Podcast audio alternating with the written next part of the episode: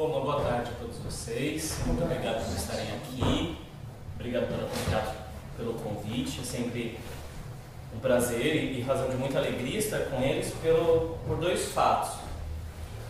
O primeiro de que toda a minha experiência no Butô ela começa em 2006 com uma aluna, uma atriz, era do CPT, a Flávia Pucci, e ela tinha ela tinha tido as suas primeiras experiências com o Butô com a Nora Baioc, que era um nome que desde 2006 estava por perto e eu tenho a oportunidade de entrar em contato com ela pelo mestrado em 2015. Sempre muito generosa e eu não tenho o que dizer a respeito da generosidade tanto da Nora Baioc quanto do Wolfgang Panek na, na escrita desse mestrado, o quanto eles foram verdadeiros orientadores meus durante todo esse processo então, é, se eu não tivesse lá em 2006 tido uma experiência arrebatadora, justamente porque uma mulher vivenciou isso de uma maneira muito fina com a Maura e eu ter a oportunidade de encontrá-la nove anos depois, as coisas teriam sido muito diferentes. Então, ter vivido isso, ter tido a oportunidade e a honra de ter sido convidado para dar as oficinas com a Maura e cuidar de toda essa parte teórica ali em 2015 e 2016 participar da, da Residência, da TOR, ter sido mais uma vez arrebatado, toda a construção que eu vinha como artista foi toda misturada, toda reconstruída graças a eles, é uma honra. Ter vivido no TAN em 2016 é e ainda ter a oportunidade de continuar essas trocas como está aqui hoje é uma honra. Bom, meu nome é Thiago Abel, Atualmente eu sou coordenador do Núcleo Experimental de Butô e eu vou começar por aí. O Núcleo Experimental de Butô é um laboratório cênico performático que investiga os desdobramentos do Butô no Brasil após seis décadas de sua fundação em Tóquio, na busca de encontrar portas de acesso a essa manifestação artística, repleta de inquietações ainda não exploradas e que continuam relevantes à sociedade atual. O objetivo do núcleo experimental, mais do que dançar butô, é encontrar um caminho de dança que esteja afinado com as éticas e poéticas desse projeto político-artístico fundado por Tatsumi Hijikata a partir de 1959, tendo Kazuono como seu principal colaborador. A importância dessa afinação poética é o cerne da nossa conversa de hoje. O núcleo é formado por três frentes: criação, pesquisa e formação. No campo da criação é onde ocorrem as investigações das montagens cênicas ou performáticas, tendo concluído há pouco um projeto contemplado pelo PROC Primeiras Obras, intitulado Até a Lembrança do Cachorro do Vizinho Ainda Vive no Meu Corpo, inspirado no texto Kazedarumo, o último discurso de Tatsumi Hijikata.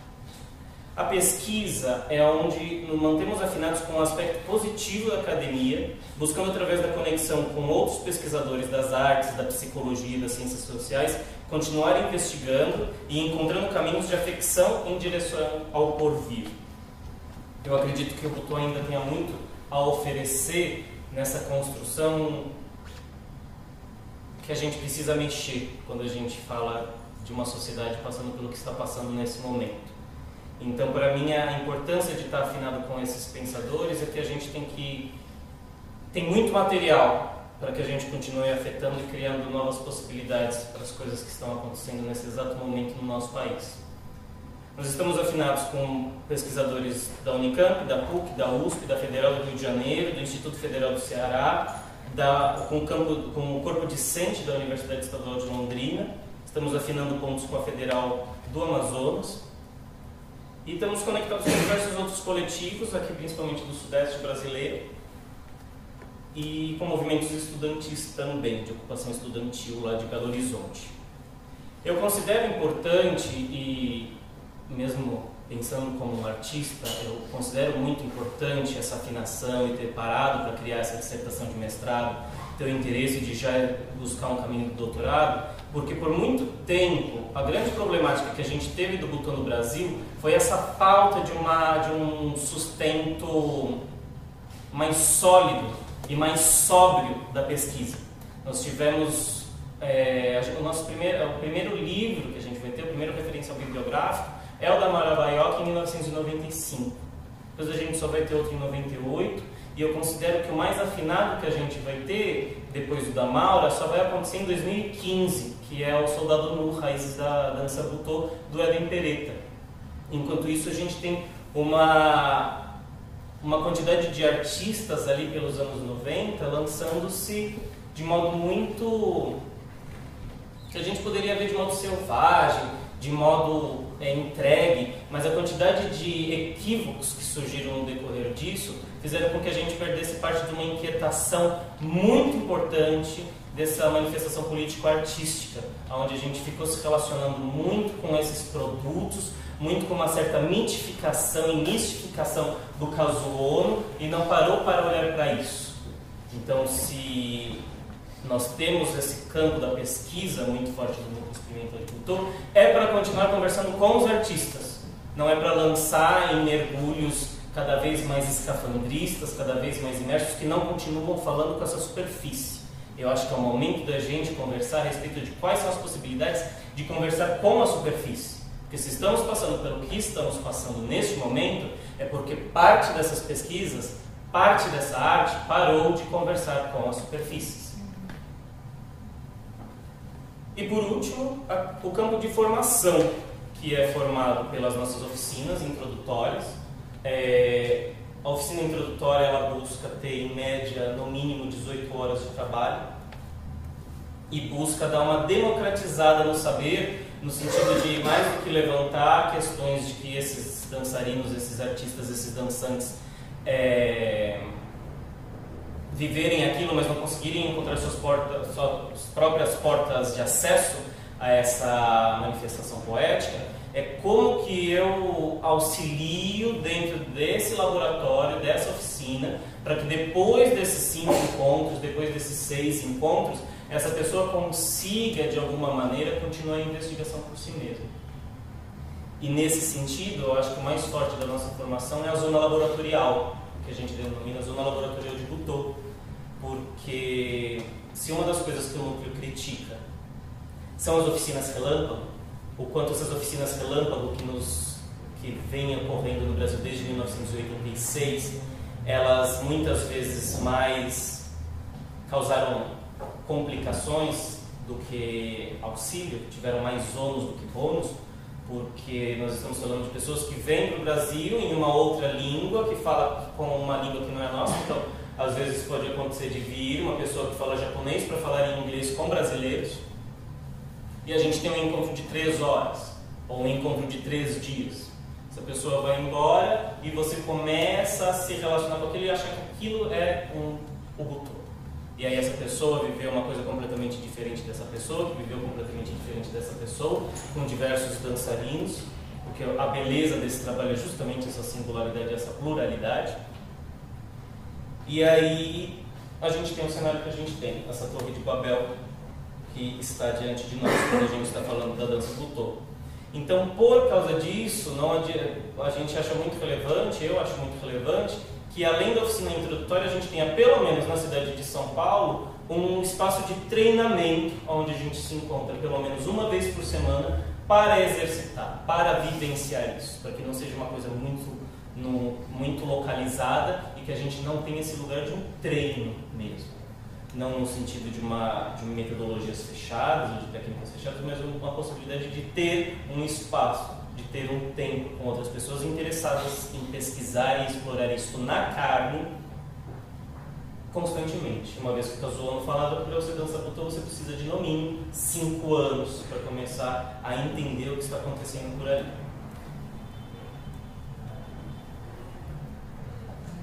Todo esse trabalho advém da minha dissertação de mestrado, intitulada Poéticas do Quitônico. Eu faço essa brincadeira com poéticas, colocando o P e o O dentro dos parênteses para colocar a ideia de que essa ética está inserida nessa poética. Então, Poéticas do Quitônico, primeiros movimentos do Butô no Brasil, realizada pelo Programa de Pós-Graduação em Artes da Cena da Unicamp. Nesta pesquisa, ao considerar o singular processo de criação da dança Butô, apresento três frentes. A primeira, que é onde nos debruçaremos hoje, é uma reflexão entre os conceitos poética e estética e suas interrelações, objetivando chamar a atenção para a existência de novas epistemologias de dança, embasadas em matrizes éticas e poéticas, apartadas de uma instrumentalização estética e do engessamento das matrizes visuais. Segunda parte, uma investigação das causas que fizeram o Butô continuar instigando o cenário artístico, apesar do desaparecimento de parte de suas potências iniciais. Esta investigação se faz por meio de uma reflexão que explora a confluência que há entre as bases do pensamento sensível do Butô e o saber quitônico, trágico, dionisíaco, apresentado pela filosofia de Friedrich Nietzsche. E por fim, aponta um panorama dos primeiros movimentos do Butô no Brasil, gerados pela pioneira Maura Baioc, primeira brasileira a estudar com Kazuo em 1987 e retornar alguns anos depois ao Brasil com esse saber, Takao Kusuno, com suas arriscadas fabulações, testemunha ocular das vanguardas do pós-guerra japonês durante as décadas de 1960 e 70, chegando ao Brasil em 1978, mas fundando a companhia Tamanduá apenas em 1995.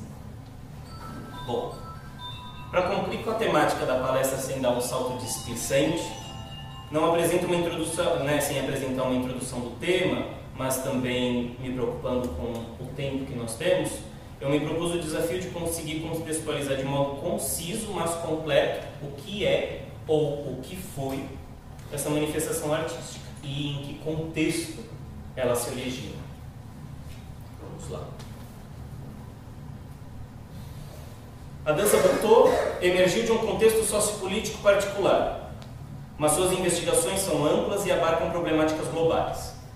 Sua luta não pode ser resumida de modo tacanho nas imagens da bomba atômica nuclear, tábula rasa constantemente proferida pelo senso comum. Sua luta remonta de crises existenciais do Japão desde o século XIX. É resposta às nações imperialistas, é batalha de resistência contra as luzes do iluminismo e do racionalismo, é dança de carne que expõe as rachaduras presentes nos alicerces da modernidade uraniana e apolínea, negadora da morte, da terra, das forças dionisíacas, do caos. Deste modo, esta pesquisa encara a dança butô como uma arte híbrida, resultante de conexões e tensões que surgiram desde 1873, com a abertura das fronteiras do Japão para a Europa pela missão Iwakura. Este contato resultou na imersão do Japão numa crise de identidade e de valores. Tal crise chega ao ápice com a derrota da Segunda Guerra Mundial em 1945. A dominação estadunidense gera uma relação turbulenta e contraditória durante pós-guerra, que desencadeia no desejo de resistência, expresso nas centenas de manifestações populares e na consolidação de inúmeras vanguardas artísticas que surgem no Japão a partir da segunda metade do século XX. Nesse contexto, o Ankoku Butô, traduzindo a dança das trevas, amadurece como um movimento que investigou a diluição dos corpos sociais em um constante processo metamórfico em direção à carne, objetivando trazer à tona essa existência soterrada pelas ordenações civilizatórias, pela biopolítica, por tudo aquilo a serviço de despotencializar e controlar a vida.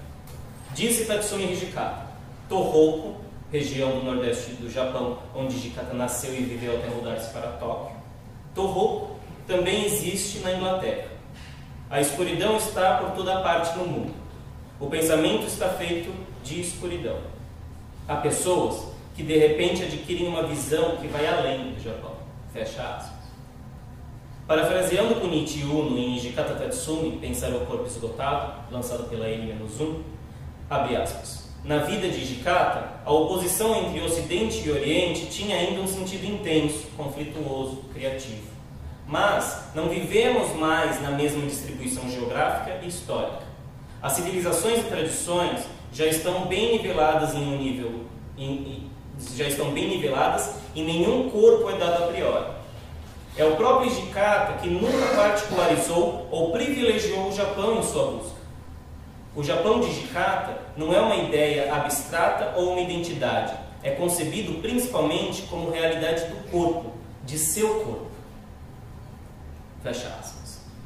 A respeito do espetáculo magno de Hijikata intitulado Revolta da Carne, Tatsumi Hijikata e os japoneses, onde parte da crítica lê o trabalho como um retorno ao corpo japonês, Kunichi Uno comenta, abre aspas. Seria esse vínculo com sua terra natal um retorno à origem? Uma busca de identidade? Eu acho que não. Ele não buscou nenhuma identidade consolidada em sua terra. É certo que ele acentuou visivelmente todas as formas ancestrais do corpo japonês. Ele ficou mais e mais obcecado pelas lembranças das doenças, dos loucos, dos cegos que lhe haviam impressionado desde a infância. Então não parou de copiar seus gestos. Não. Ele não buscou sua identidade, nem sua origem, já que ele buscava sempre qualquer coisa que destruía toda a origem e toda a identidade. Ele volta a ser a criança que ele era, criança que não se pergunta jamais quem ela é. Ele está no meio de tudo que vê, ouve, sente, toca. É tudo que cercou e atravessou uma vez que começa a redançar e redançar em seu corpo. Certamente não é uma busca de uma identidade nacional ou uma terra natal originária. É uma busca de todos os atos, de todos os fluxos que o atravessaram, que atravessaram o corpo de uma criança, tudo que permanece em uma terra sem nome e sem fronteira. Fecha aspas. Tal reflexão não propõe em nenhuma instância a realização de uma pilhagem cultural ou a reapropriação tacanha dessa manifestação artística legitimamente nascida no Japão, mas objetiva auxiliar a desconstrução dos orientalismos ou até mesmo dos japonismos e de discursos puristas e atávicos em arte que não sabem lidar com os hibridismos das manifestações que surgem justamente do encontro dessas múltiplas fontes em contextos sociopolíticos culturais muito complexos. O objetivo desse caminho reflexivo é nos aproximar das reais buscas de Hijikata, que chegou a dizer, abre aspas, é preciso massacrar todas as artes e todas as culturas, fecha aspas. Esse projeto herético, essa dança terrorismo, foi um acontecimento de tempo e espaço específico. Mas, o que é possível aprender com ele para permanecer afetando a ordem reinante? Afinal, as premissas de Tatsumi Hijikata transpassam as décadas e continuam relevantes para a contemporaneidade. Ainda é preciso desterritorializar uma sociedade que permanece capitalista, atada ao pensamento binário, lobotomizada pelas instituições religiosas, pelo mercado, pelas comunicações de massa, em um constante processo de anestesiamento, focada no futuro e jamais no presente. Além disso, a busca pela diluição dos corpos sociais é assunto atual e intenso não só no campo artístico, mas também no campo político, permeando discussões étnicas, linguísticas, de gênero, de condições físicas, de condições psíquicas e tantas outras. Logo, a questão mais relevante a ser investigada é como encontrar portas de acesso a uma prática que corporifique essas inquietações. Uma das respostas que investigo são ações como a de hoje, apresentar essa pluralidade de interpretações acerca do tema, com o intuito de auxiliar que as escolhas dos artistas sejam futuramente mais conscientes e menos condicionadas pela repetição dos padrões visuais e dos produtos do Butô.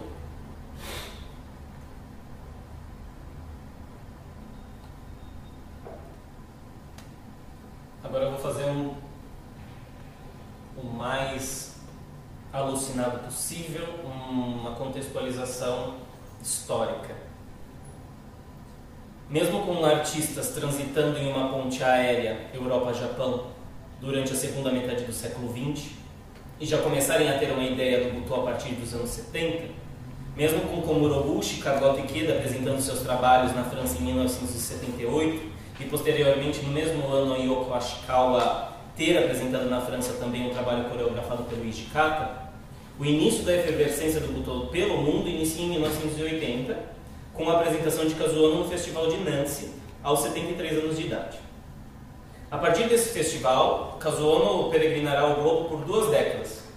Com a morte precoce de Tatsumi Hijikata, aos 57 anos, em 1986, tornou-se escasso o número de artistas que tiveram contato com esse movimento sem ser via Kazuo. Apesar de Kazuo ter sido o principal disseminador do Butô pelo mundo e colaborador direto de Hijikata nos primeiros anos de fundação desse projeto, foi Tatsumi Hijikata o criador do Ankoku Butô, uma vez que foi ele quem elaborou os fundamentos filosóficos e práticos dessa dança, desenvolvidos por toda a década de 50, durante seus primeiros e difíceis anos em Tóquio, cidade que vivia uma crise econômica e que, de modo custoso, foi se reconstruindo após a guerra. Ao fim dos anos 50 e durante os anos 60, Tatsumi Hijikata colocou em cena uma dança descrita na época como visceral, violenta, erótica. Hijikata tenta apresentar seu projeto inicialmente em 1957, com um trabalho intitulado Shino no Tete, mas é impedido pela diretora do estúdio, onde ele estudava por conter cenas perigosas demais. aos participantes e ao público. A apresentação, então, do seu grande projeto ocorre no dia 24 de maio de 1959 e é o trabalho Cores Proibidas, Kinji, inspirado no romance homoerótico de Yukio Mishima, de mesmo título, e também inspirado em alguns trechos da obra de seu escritor predileto, Jean Genet. Em 1960, Hijikata coloca em ação a Experiência 650, uma série de eventos e performances onde artistas de diversas linguagens participaram de ações realizadas de forma improvisada pelas ruas de Tóquio e também em seu estúdio, o Asbestoscan. Segundo Ellen Peretta, a experiência 650 deixou clara a intenção de Hijikata de apresentar a dança não como objeto estético contemplado passivamente, mas como experiência intensa que se dá entre público e dançarino, repleta de provocações, perigos e outras formas de desequilíbrios sensoriais. Nesse mesmo ano surge o Ankoku Butoha, grupo integrado por Tatsumi Hijikata, Kazuo Ono, Yoshito Ono e outros, que existiu de 1960 a 1966. É possível dividir o Ankoku Butoha em duas fases. Um primeiro momento, onde os trabalhos se inspiraram diretamente em nomes da literatura como Marquês de Sade, Conde de Lautremont, Jean Genet e Mishima. Temos dessa época os trabalhos A Canção de Modoror, de 1960, e Cerimônia Secreta de uma Hermafrodita no Início da Tarde, 1961. O segundo momento do Ankoku Butoha é composto pelos trabalhos Massagista, de 1963, Dança Colorida de Rosa, de 65 e Tomates, de 66, quando o grupo se dissolve. A partir de 1963, a, a fase de inspiração literária abre espaço para uma investigação dos conteúdos da própria carne essa investigação da carne vai ganhando solidez e chega ao ápice em 1968 com a Revolta da Carne, o maior trabalho de Hijikata como dançarino.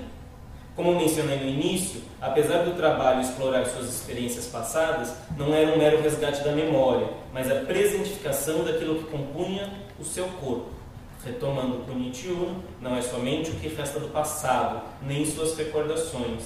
É uma infância que não para de se reinventar, reviver perpetuamente indevido. Hijikata dedicou-se também à função de coreógrafo, trabalhando em seu estúdio com inúmeros artistas instigados pelos trabalhos e ao fim dos anos 60 e no início dos anos 70 já havia consolidado seu percurso artístico. Apesar de continuar dedicando-se ao aprofundamento das bases filosóficas de sua dança, o público e a crítica começaram a identificar uma forma ao butô, o que enfraqueceu em partes as questões iniciais do movimento. De 70 a 73 surge o grupo Randi Daitokan, que a gente pode traduzir como o espelho do sacrifício da grande dança. Mais do que o nome de um grupo, o Randi Daitokan pode ser visto como uma das corporeidades pesquisadas por Ijikata na afinação de seu corpo morto.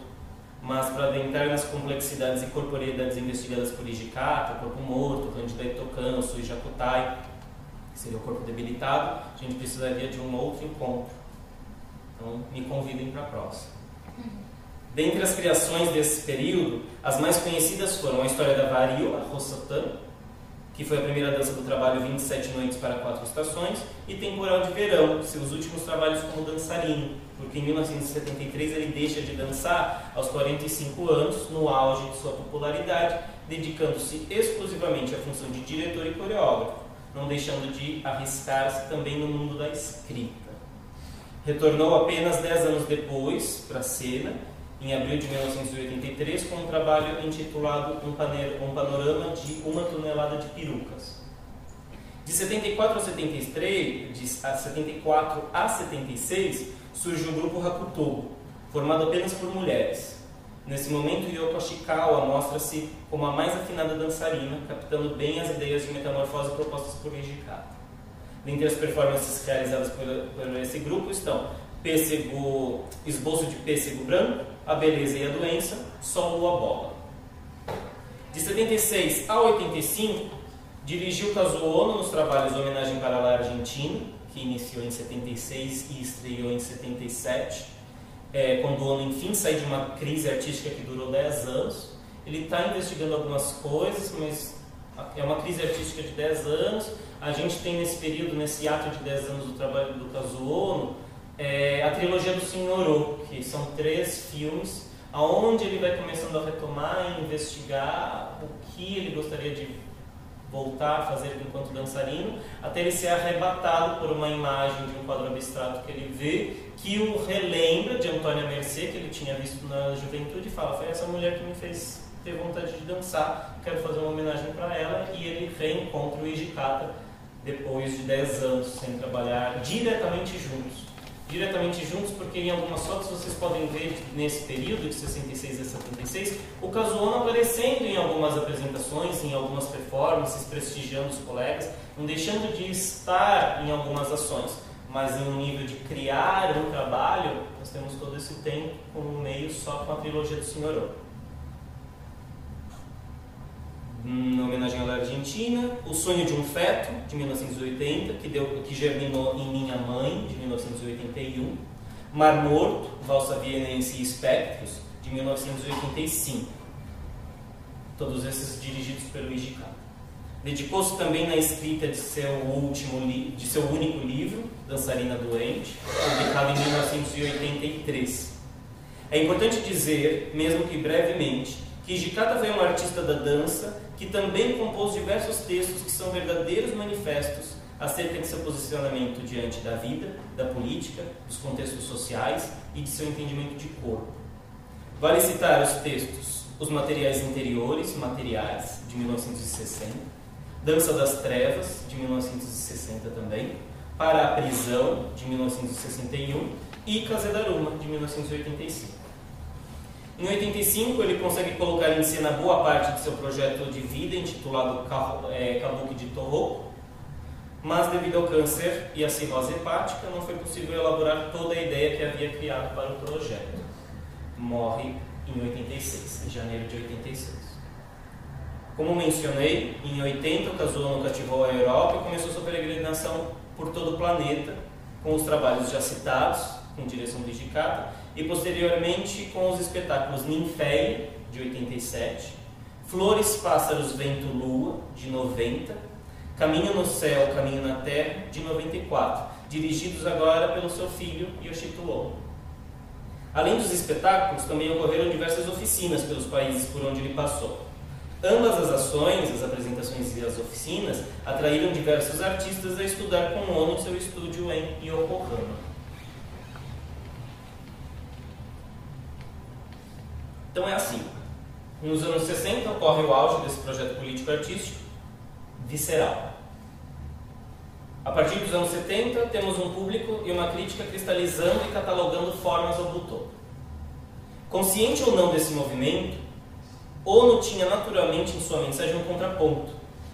Expressava sua arte por meio de um discurso com características ilógicas, nonsense, repleto de metáforas e analogias seu intuito ao compor uma comunicação assim era desconstruir o padrão racionalizante dos dançarinos. Além disso, ele raramente conceituava o que era o butô de modo objetivo. Christine Greiner, em seu artigo Butos na América Latina, uma reflexão crítica, disse, abre aspas, entre os artistas que têm propagado o butô pelo mundo ocidental, há uma minoria que testemunhou o começo do movimento e um grande número de admiradores que reinventaram o Butô segundo suas próprias necessidades e convicções.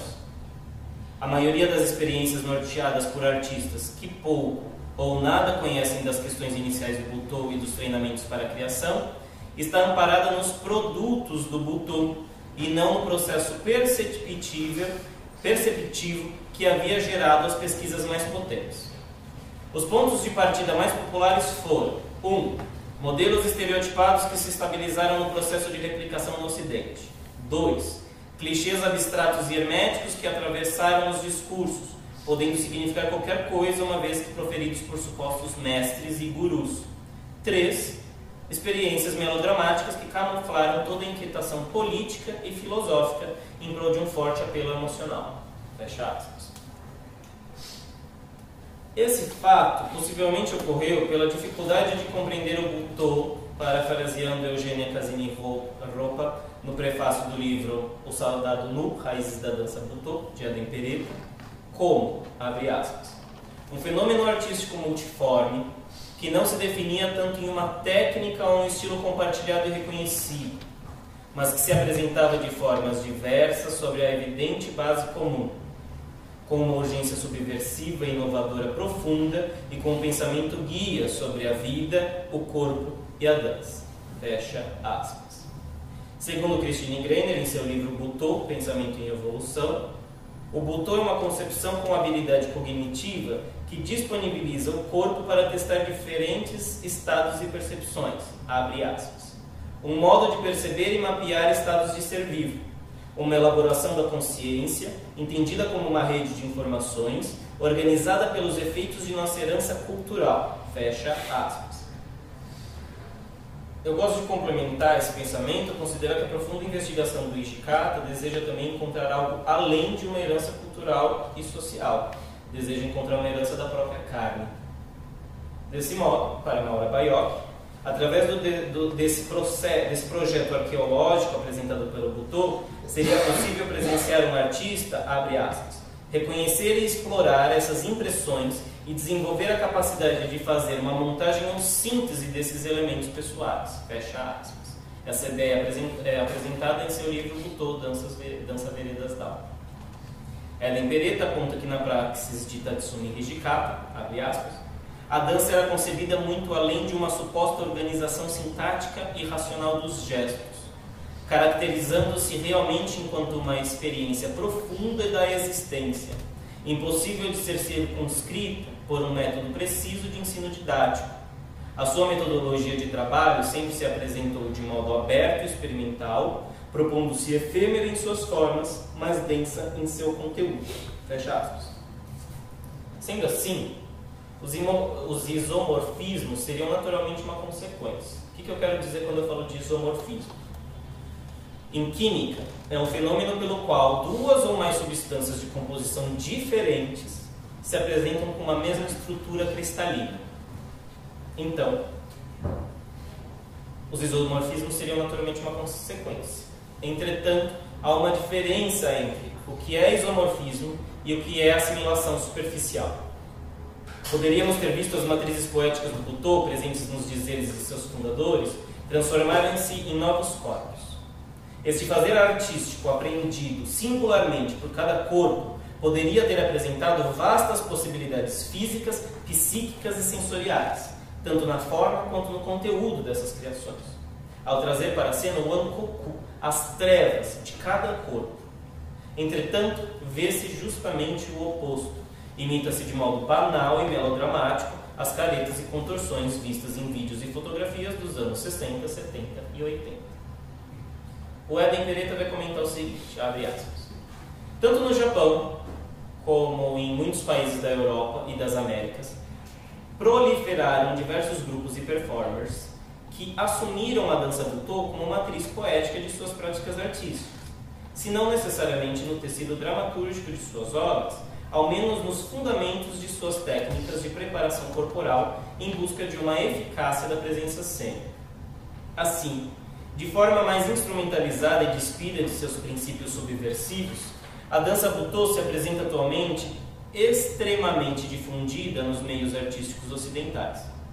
Talvez por isso, muitos a consideram equivocadamente como mais uma técnica de dança, quando não um exótico método de training.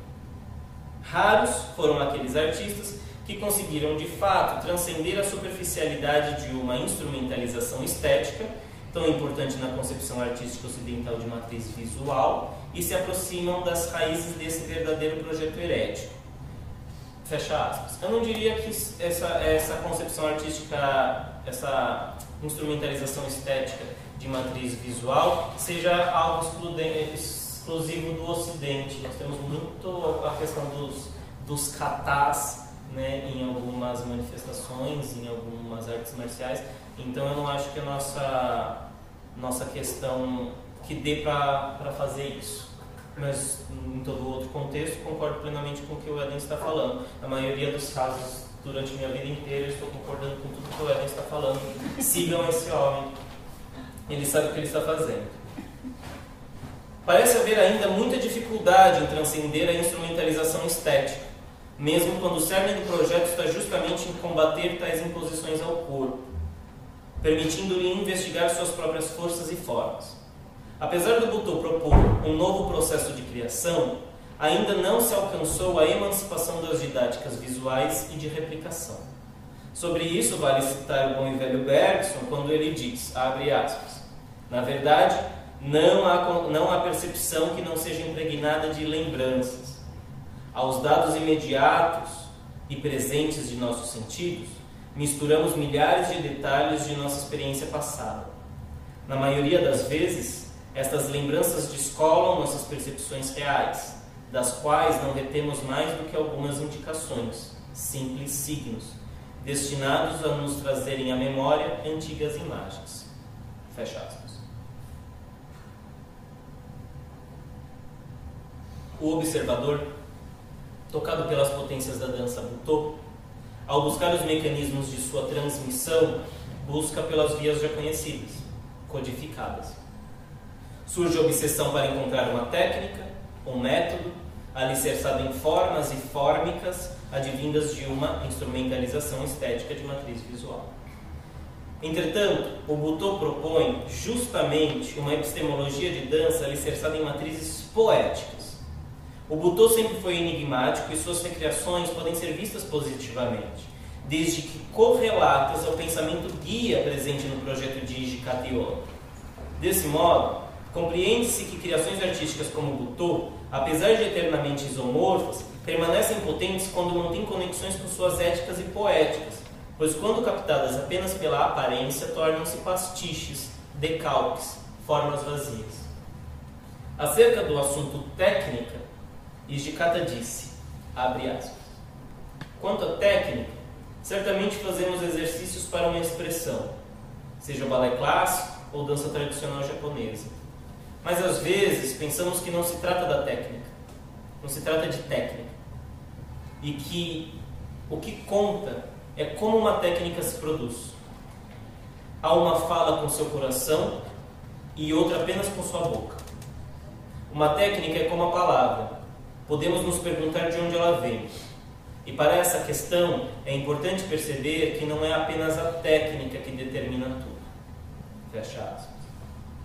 De acordo com o crítico de Kabuki, Gunji Masakatsu, se existe uma técnica altamente elaborada na dança de Jikata, ela se encontra numa outra dimensão e não é o que podemos realizar com exercícios no sentido geral. É de certa forma uma técnica da vida após a morte ou além da técnica. Uno reitera: se existe o que parece ser o domínio de uma técnica nessa apresentação, é uma técnica bastante singular que encontra seu sentido apenas quando relaciona-se a pesquisas, às pesquisas fundamentais de Ijikata.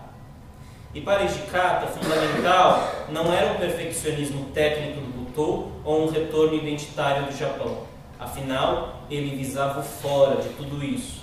Visava, repetindo, uma pesquisa de todos os átomos, de todos os fluxos que atravessam o corpo de uma criança. Uno, ao comentar suas impressões ao ver as gravações de Tempestade de Verão, disse: Uma forma, se ela existe, exclui sempre a fixação e a petrificação. Abre aspas. Konichi Uno também. Seria triste perceber apenas imagens inerentes, emblemáticas, do botão inventado por Ijikara.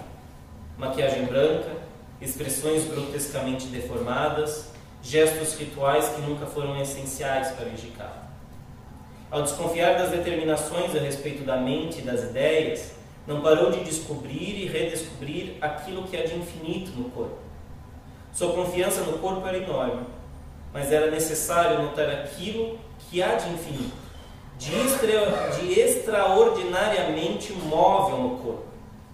Ele desconfiava da inércia, era vigilante em relação à mitificação do corpo, pois a beleza, a força, a exploração do corpo sempre foram mitificadas consideravelmente. Fecha aspas. E de cada seus dançarinos treinavam muito.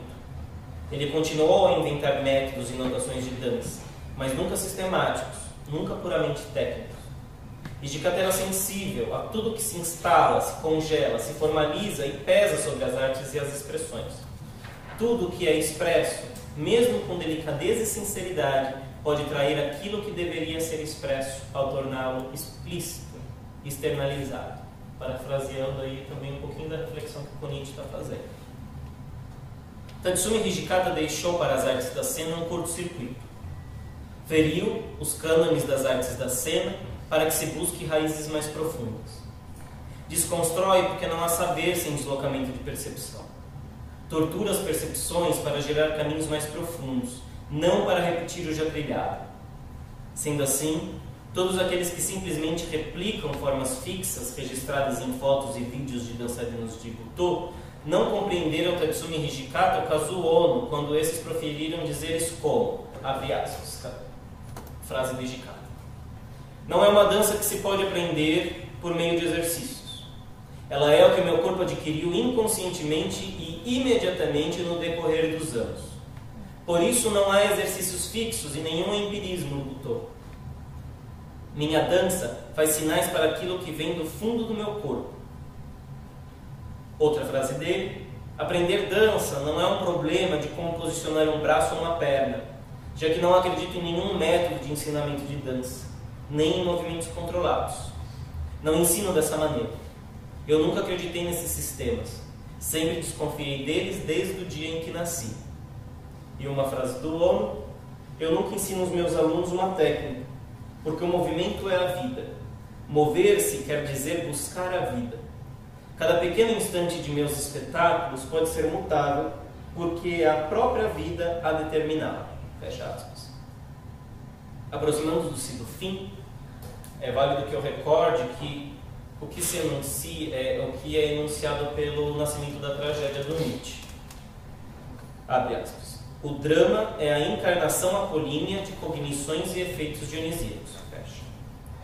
Só a concepção, só a quando ocorre essa união. É apenas nas aparências apolíneas que Dionísio se objetifica, se objetiva. Faço aqui esse apontamento para que não se crie um discurso de vilanização da estética ou uma interpretação equivocada e estrita, associando-a apenas à forma ou, um pensamento, ou criando um pensamento maquineísta que cinda esses conceitos que só possuem efetivação quando unidos. O que aponto é que determinada poética não carece da necessidade de cristalizar-se em uma matriz visual idêntica a determinado padrão para ser legitimada. Toda obra de arte ganha determinadas características no decorrer de sua concepção por uma relação entre ética, política e estética. Mas, dentro de uma nova epistemologia alicerçada na poética, sua formatação poderia ser tão plural e diversificada quanto o número de pessoas que a realizam. Ao fechar uma matriz visual ao Butô, castram-se as possibilidades de criar algo que realmente compactue com as ideologias do movimento. Disse Nario Goda, crítico de Butô que acompanhou os trabalhos desde 1959. Abre aspas. A sensibilidade superlativa de Ijikata desenvolveu cada dançarino e, através de suas performances de dança, revelou a existência, ou seja, o verdadeiro estado do corpo, que reside na dança. Desse modo, a dança foi transformada e aprofundada até chegar ao nível de uma filosofia pessoal de vida ou de uma epistemologia. Fecha aspas. Contenta-me muito essa constatação, essa constatação vir de Nario Goda, porque por anos ele foi um crítico que buscou de modo obsessivo uma técnica Butô. Se até ele pôde concluir isso e ainda dizer, abre aspas, não pude desenvolver uma lógica pertinente, Fecha aspas. Se até Nario Goda foi capaz de concluir isso, eu tenho fé de que é possível auxiliá-los nesse dia a concluir a mesma coisa. Por fim, faço das palavras de Kunichi Uno a respeito de Jikata as minhas. Tentei aprender com ele não sobre dança, ou algum conhecimento especial ou episódios particulares, mas sim uma espécie de pensamento fundamental que diz respeito a tudo como uma ética ou uma arte de vida. É isso.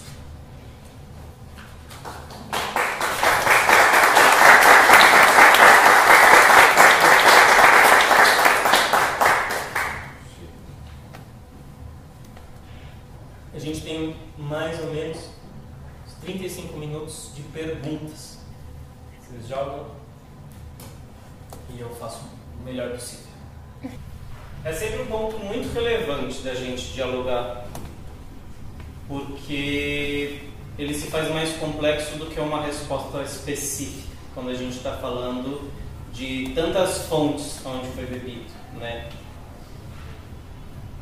É claro que o Ijikata é filho do seu tempo e do seu espaço. O Kunichiwa não vai comentar. É claro que isso se faz na Terra Negra do Japão.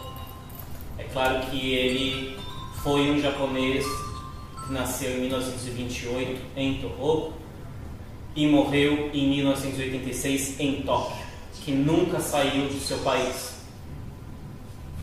É claro que ele investiga ao fim da vida, né, interesse, há um interesse muito claro a respeito das, né, quando você fala das tradições japonesas, de quais tradições nós estamos falando. Porque quando a gente está falando das vanguardas, tem um movimento de ruptura, esse Japão ele já não se identifica com com um Japão idílico e utópico Japão, Japão pré-moderno, que nunca mais vai ser resgatado, né? esse império não vai ser resgatado. Então eu já não me identifico mais com isso, mas também não me identifico com essa invasão estrangeira, inicialmente europeia e posteriormente estadunidense. E ele vai resgatar né, das tradições, de quais tradições a gente poderia falar nesse sentido, e aí sim, o kabuki pré-moderno é um interesse muito forte para o Ishikata, porque ele acredita que o kabuki pré-moderno trazia justamente o que havia dos marginais dessa sociedade. Ele presentificava diante da sua sociedade justamente aquilo que ela negava. Isso está interessado, isso interessa ao Ishikata. Mas não interessa resgatar o a tradição e a manifestação artística kabuki mas a poética e as investigações éticas que essa manifestação artística fazia na, no pré-moderno, antes da abertura do, da missão Iwakura. É, em nível ideológico, nós estamos sim com um movimento que se, se afina muito mais com a literatura francesa e com a filosofia alemã mais do que. Mesmo quando a gente fala do Kazuono, e é claro que tem uma infratensão da sua terra na, na, no lugar da fé híbrida que o, que o tinha, que era uma fé de um país shintoísta, de um homem criado por uma mãe budista e que se converte ao cristianismo. Um cristianismo muito específico da Igreja Batista que surge lá no Japão, que é uma igreja que defende uma, uma, um pensamento cristão que defende o cristianismo sem a igreja, que sua ponte entre você. E Deus tem que ser sem a instituição religiosa. Quando a gente pensa nessa cristandade do ONU, é sempre bom apontar isso e todo esse híbrido. Mas quando, casou, quando o Ijikata vai falar é preciso combater todas as culturas e todas as artes, é porque ele está buscando uma cara, ele entende e ele, ele resgata esse lugar de memória de Torro, porque isso é a carne dele, isso é a memória dele não é para defender nenhum corpo social. Então, mesmo que ele seja um corpo desse tempo e desse espaço, ele quer ser um corpo livre do território. Ele quer pertencer a essa terra. Ele pertence a essa terra. Mas ele não pertence a esse território. Que é a problemática desses butos muito conectados a um lugar meio cultural. Então, a gente hoje em dia vê o afro-butô, a gente vê o que é o, né, o ameríndio, o butô, e é justamente uma das coisas que a gente quer combater, porque o que ele está investigando não é um corpo que se, é, é, destruir essa identidade. E se a gente quer destruir até a última gota todas as identidades, ele também está destruindo a identidade enquanto japonês, porque ele quer uma carne que não seja nomeada. Então a gente não pode ser displicente de falar de todo um contexto sociopolítico cultural aonde isso aconteceu. Nós estaríamos cometendo um epistemicídio. Nós podemos falar especificamente de algumas tradições. A gente pode falar também do Shokunobi, a estética da feiura, muito, muito bem apresentada no Danças Veredas da Alma pela Mala. Mas eu não posso prender nisso porque eu estou falando. Só um instante. Eu estou falando de. Deixa eu ver se eu acho. Aqui, ó tem um pedacinho que eu deixei justamente para se aparecesse essa pergunta. Deixa eu ver só se eu acho onde está esse ponto. para que a gente não desenvolva assuntos puristas, né? Deixar assim, ah, então o Butô daquela pessoa que estudou com o e, e, e, e, aí a gente começa essas altas castas de primeira geração, segunda geração, de não democratizar o saber, de, de justamente querer construir justamente uma das coisas que a gente está querendo desconstruir, que são todos esses corpos sociais.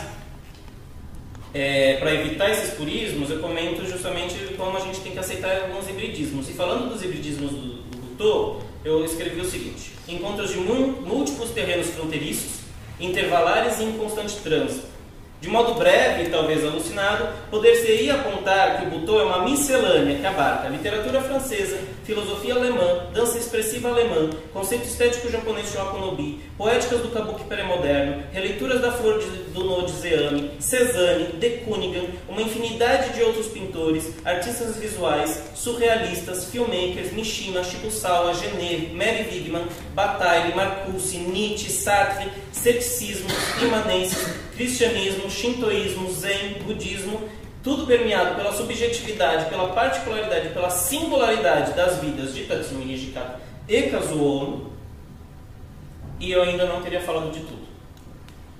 Então é muito complexo, né? A gente colocar em uma caixinha ou em outra caixinha. Então, só para a gente levantar, porque essa bola tem que ser levantada, tem que ser sempre apontada, para que a gente só não cometa epistemicídios, mas também nenhum purismo.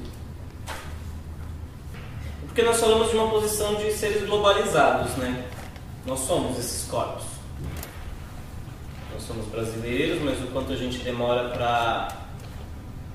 Quanto a gente se identifica muito mais com corpos sociais, às vezes norte-americanos, né? estadunidenses, do que esse corpo. O quanto a gente se identifica muitas vezes com outras histórias. O quanto tudo isso, na verdade, né, no corpo, quando você fala do dançarino do eu vou pensar nesse, nesse, nisso enquanto carne né? O que compõe essa carne é o que tenta limitar ou potencializar essa carne. Eu acho que o que a gente está vendo ali já é todas essas pontes e essa complexidade que vai surgir, que a gente vai compreendê-la ali no fim do século XX, começo do XXI, como globalização, mas isso já é um colapso do que está acontecendo, que é esse fim de uma dimensão muito fechada das fronteiras. Eu posso ser brasileiro e ler o, o, o, o, Nietzsche e não preciso necessariamente dizer que você não entendeu o contexto todo. É claro que me interessa muito saber todo o contexto onde ele estava, mas eu não sou, eu não acho complexo vivenciar essa filosofia e me identificar com essa filosofia e achar que é paradoxal porque ela pertence a um outro lugar em um outro tempo. Acho que isso vai se, se fazendo. Não me parece paradoxal. O, o Ejikata era um homem paradoxal. É um homem que muitas vezes ia justamente mais do que criar uma linha. Por exemplo, sua biografia é um grande, um grande problema, porque ele não estava necessariamente afinado com a realidade, mas como ele queria deslocar as percepções das pessoas. Então não vejo nesse sentido, aí você reitera se, se eu estou fugindo ou, ou falando dentro do que eu te posso, eu não vejo uma problemática com um homem que está diante de uma sociedade que já está se abrindo para a Europa desde 1873 se identificar justamente com a literatura francesa, uma vez que ele está sendo vítima justamente desse iluminismo que já estava sendo criticado por autores que já estavam sofrendo com isso há mais tempo. Então ele é um homem que está no século XX no Japão começando a ver toda a problemática que essa, essa sede de progresso, essa sede das luzes que já está vindo de lá e invadindo, enquanto você não, tá, a filosofia é, não está pensando isso. Então você sente todo esse incômodo, todo esse desassossego, que é um desassossego criado pelo Ocidente. Claro que você vai se identificar com quem já estava falando assim, ó, vai dar ruim. Vai dar ruim. E deu, e está dando. Vou falar vou responder isso e aproveitar para contextualizar como era o posicionamento político do IGK. Eu acho que é uma das respostas de como, como caminhar. O IGK, todo esse processo, quando a gente fala de uma desconstrução de um corpo social em direção a um corpo de carne, ele é político. Mas o IGK nunca foi panfletário. Ele nunca esteve, né, ele nunca se uniu, muitas dessas vanguardas elas eram muito panfletárias, se uniam aos partidos comunistas, se aliavam ao... E o Kimishima, que era um grande amigo dele, tinha milícia, era de extrema direita, queria que o imperador voltasse, ele não, posicionamento dele era a democracia é um grande cheque sem fundo, é uma das frases que ele fala em To Prison. E o quanto é colocar esta carne para mim, a frase mais, e é uma das mais lindas, e é a, a, a, eu tive que colocar como epígrafe do trabalho, para a gente entender um pouco do que, como ele entende esse corpo no campo da política, é o seguinte: To Prison, 1961. Todas as forças morais civilizadas, em colaboração com o sistema de economia capitalista e aquele da política, excluem firmemente a carne como objetivo, meio ou instrumento da alegria. Sem dizer que o uso da carne sem objetivo, que eu chamo de dança, será o inimigo mais execrável e um tabu para a sociedade produtiva. Isso porque minha dança é uma operação para exibir a esterilidade absoluta contra a sociedade produtiva. Ela partilha um fundo comum com os crimes, com a homossexualidade, com as orgias, com os rios. Neste sentido, minha dança é baseada em uma luta contra a natureza primitiva. Ela se faz sobre todas as ações autônomas e que contém os crimes, a homossexualidade e se constitui como uma revolta contra a alienação do trabalho humano na sociedade capitalista. É por isso que os criminosos estão presentes na minha dança. Eu acho que ao olhar para esse momento da experiência 650, olhar mais para o momento que o Butô estava nas ruas de Tóquio, nas ruas de Shinjuku. Eu acho que é perceber a possibilidade de afetar com a carne essa superfície. Acho que a gente também tem que falar que estamos em um outro lugar, né, em outro tempo. Mas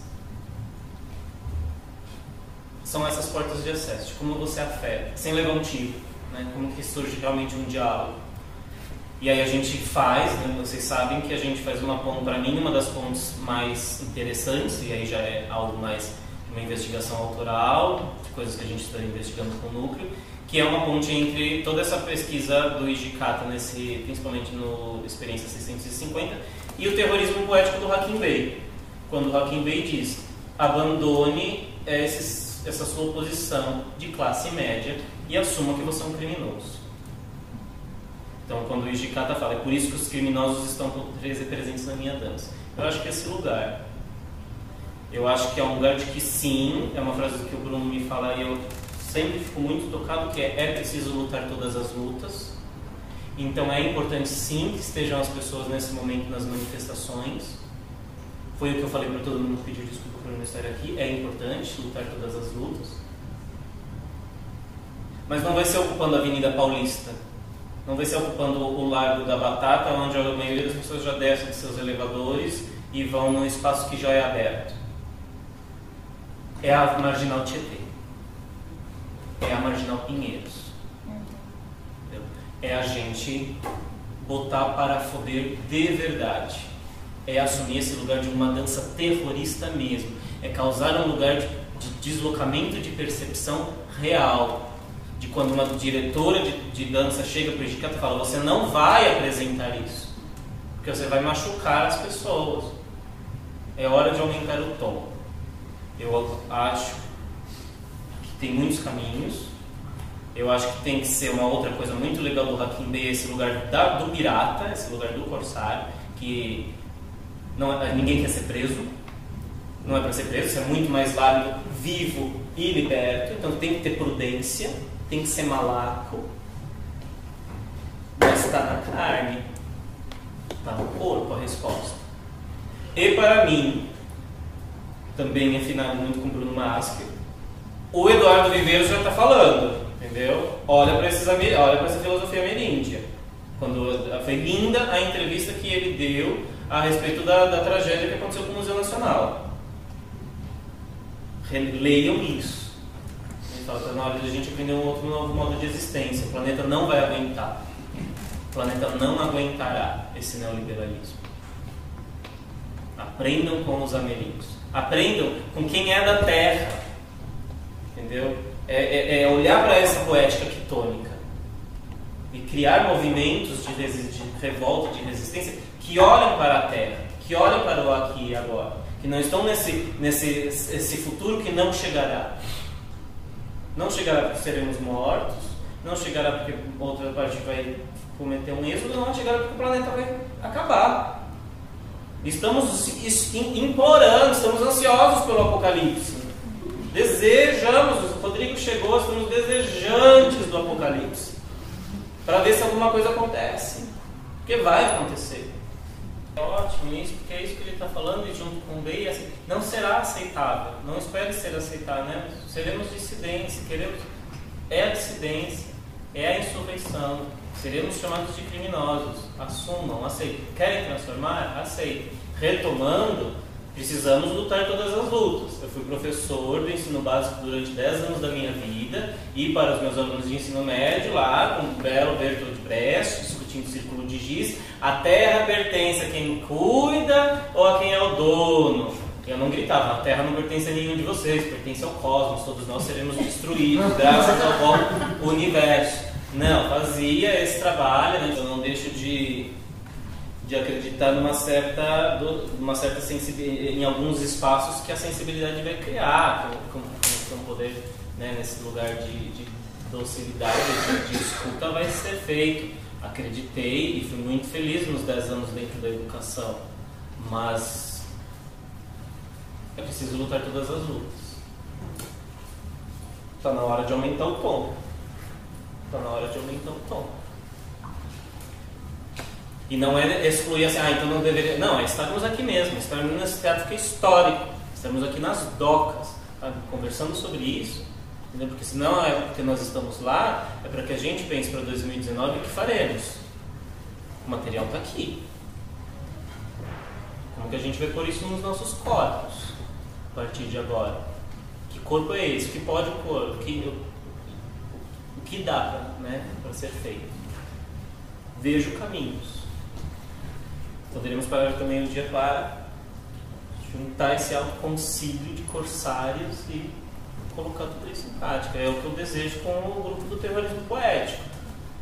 Porque quando a gente pensa nessa destruição de um corpo social em direção a um corpo de carne, a gente imediatamente pensa que é, se você foge de uma sociedade, você volta para a natureza. A natureza também é inimiga nesse lugar do Ijikata. Porque ela também ordena. Ela também tem algumas ordenações.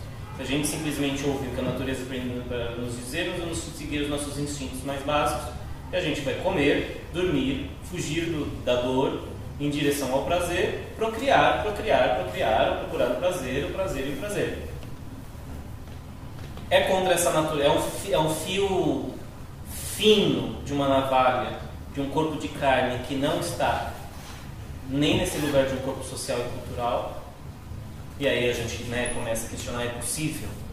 É possível destruir?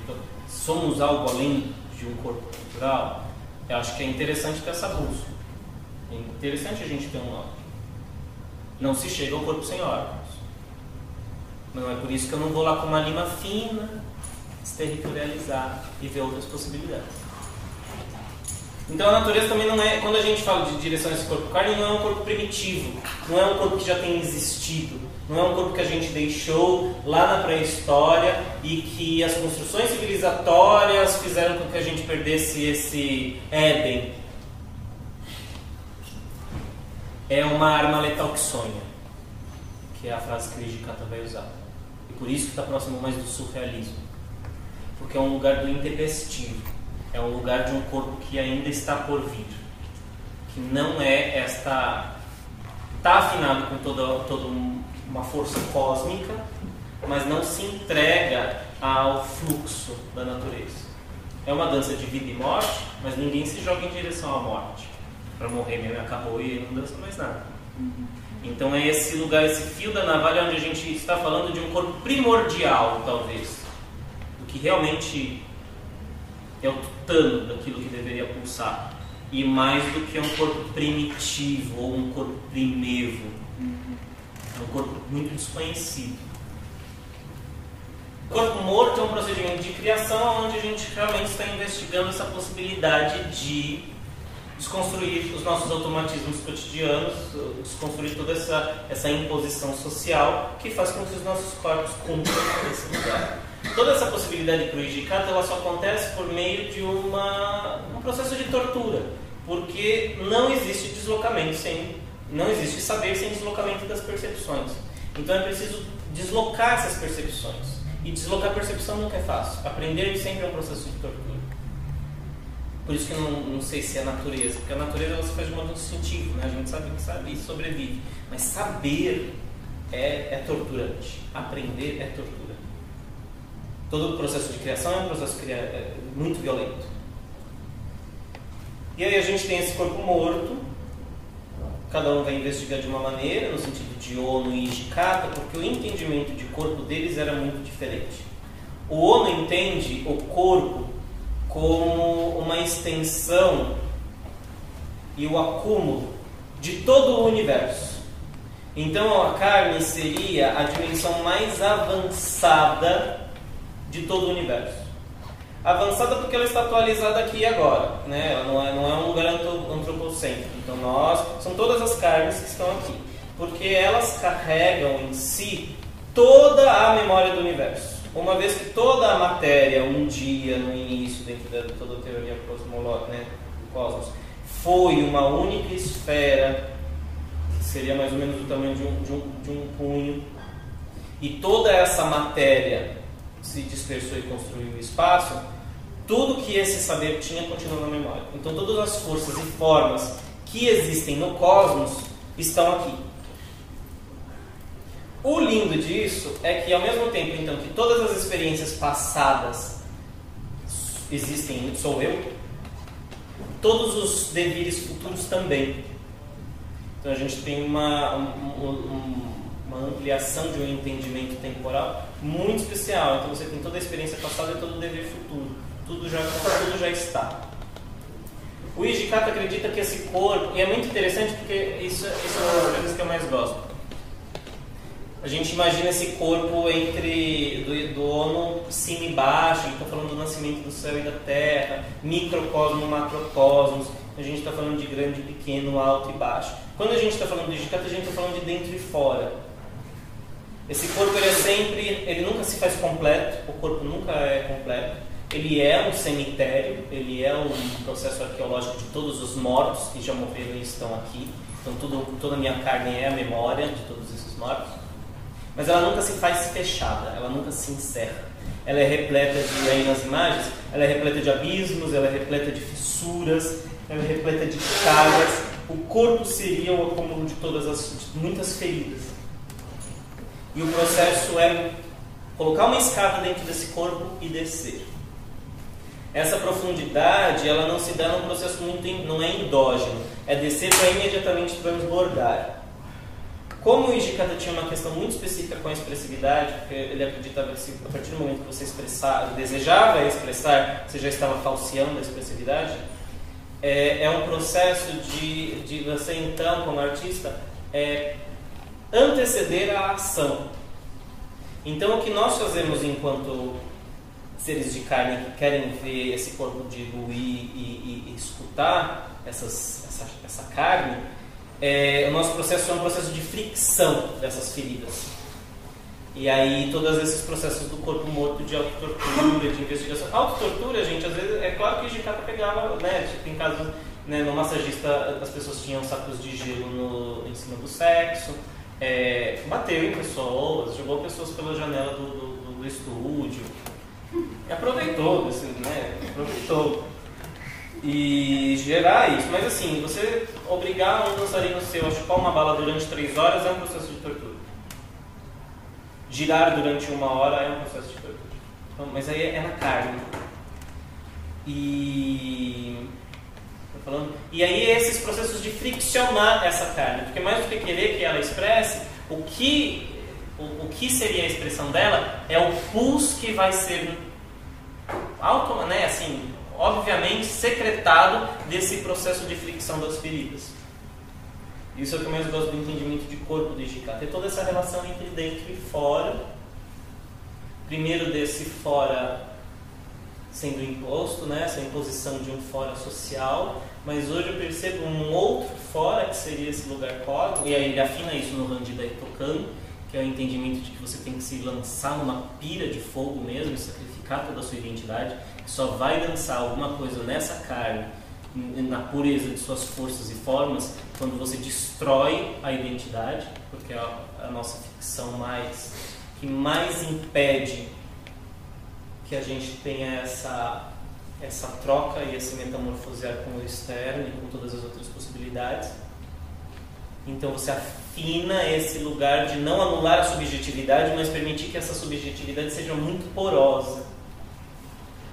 Então se metamorfosear, morrer humano para nascer cachorro, morrer humano para nascer água. Mas o quanto é necessário esse lugar do morrer. Está muito presente no Bandida Tocando. E por fim, no corpo debilitado, depois de toda essa luta, parece né, sempre uma investigação do dentro. E o, o, o que é o grande segredo da, da, da, questão do claro e do escuro, aí, na luz e nas trevas, é porque se a gente está falando de um dentro e de um fora, e essa investigação sempre foi, dentro é escuro, e fora é claro. Fim. Mas, né, claro que tem toda a discussão dentro das luzes da modernidade, mas dentro do Ijikata isso fica muito claro quando a gente enfim chega no Suijakutai, que é um corpo debilitado. Porque é um corpo tão poroso, tão poroso, que desaparece. E de que se a morte não seria, no fim das contas, abrir-se para a luz. E, então, o processo de, de dentro e fora, e você vai né, primeiro nesse combate para ouvir o que está dentro, e depois descobrir que todo esse dentro é formado por todas as forças que te atravessaram, não as sociais, mas essa memória da terra, essas mulheres, de, essas, essas plantadoras de arroz que ele viu, todos esses corpos que o afetaram na infância. Todos nós na infância temos o corpo de alguma pessoa muito fora da caixinha que a gente viu na infância. Os bêbados da rua, os loucos da rua, o homem do sapo. Como são esses outros corpos fora da normalidade que nos cravam na carne, né? E aí, por fim, esse sujakutai, esse corpo que vai se debilitando, esse corpo que vai se esvaindo, e vai se permitindo ser atravessado e atravessado. E não é uma dança do que há depois da carne, porque o Ishkata é imanência, não há, não há necessidade de ter. Porque isso, todos esses átomos vão voltar por aí e virar outras coisas, coisa boa.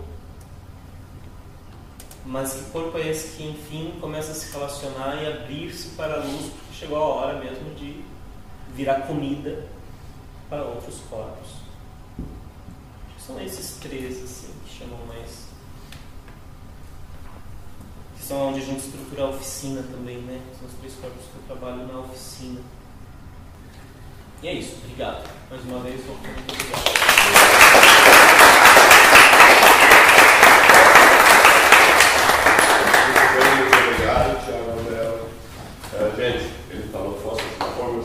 semana que vem a gente vai lançar um novo livro aqui, sábado, 18 horas, essa distribuição gratuita, é bem bonito, posso anunciar, batendo no próprio ombro, materialidade. Então, se vocês tiverem vontade de tempo, apesar só lá. É muito engraçado até por estar agora no momento em que tem tanto movimento na rua e tudo mais. E eu acho curioso tudo essas temáticas que o Tiago está levantando hoje. E ao mesmo tempo que do meu ponto de vista pessoal, temos uma espécie de unissono. Né? Assim, assim, o pensamento artístico fica muitas vezes no outro plano. E eu, pessoalmente, fico muitas vezes levemente chateado a todo lado, vendo todas as mesmas opiniões o tempo todo sendo buzinados pela minha página no Facebook. Uh, e a gente percebe que esse tipo de pensamento que você está tentando delinear aqui, que é de qualquer tipo de padronização, é, que ele se ausenta, inclusive a sua pergunta sobre a questão democrática. porque aí parece ideal harmonioso, por assim dizer aqui, mas sempre a gente ouve perguntas que, que apontam para uma ideia harmoniosa. Né? Eu acho que essa ideia de um corpo criminoso e criminalizado, de uma estética criminalizada, ela, ela se subtrai por inteiro desses ideais harmonizantes que a gente fica ouvindo tudo tempo, né? sobre todas essas histórias criminosas, cara bêbado, etc, etc, tudo politicamente incorreto, né? Não tem nada dos bonzinhos de 2020 aí nesses textos, Então, queria só fazer essa observação final e uh, muito obrigado pela presença de vocês. Quero agradecer a sua presença de todo mundo da Zona Laboratorial, aqui, agradecer meu elenco finíssimo. Todo esse trabalho começa lá em 2006, na extinta Trupe da Boemia foi onde a gente realmente conseguiu experimentar isso, se não fosse pela generosidade do Rodrigo e de hoje aí a Juliana Pedroso, que é a nossa preparadora corporal, que está comigo 10 anos, muito obrigado. Padutia Coné, Sofia Chá, Bruno Mas, todos do, da zona, muito obrigado. Vamos tocar o terror, né? Vamos é. trabalhar. Obrigado. Vamos.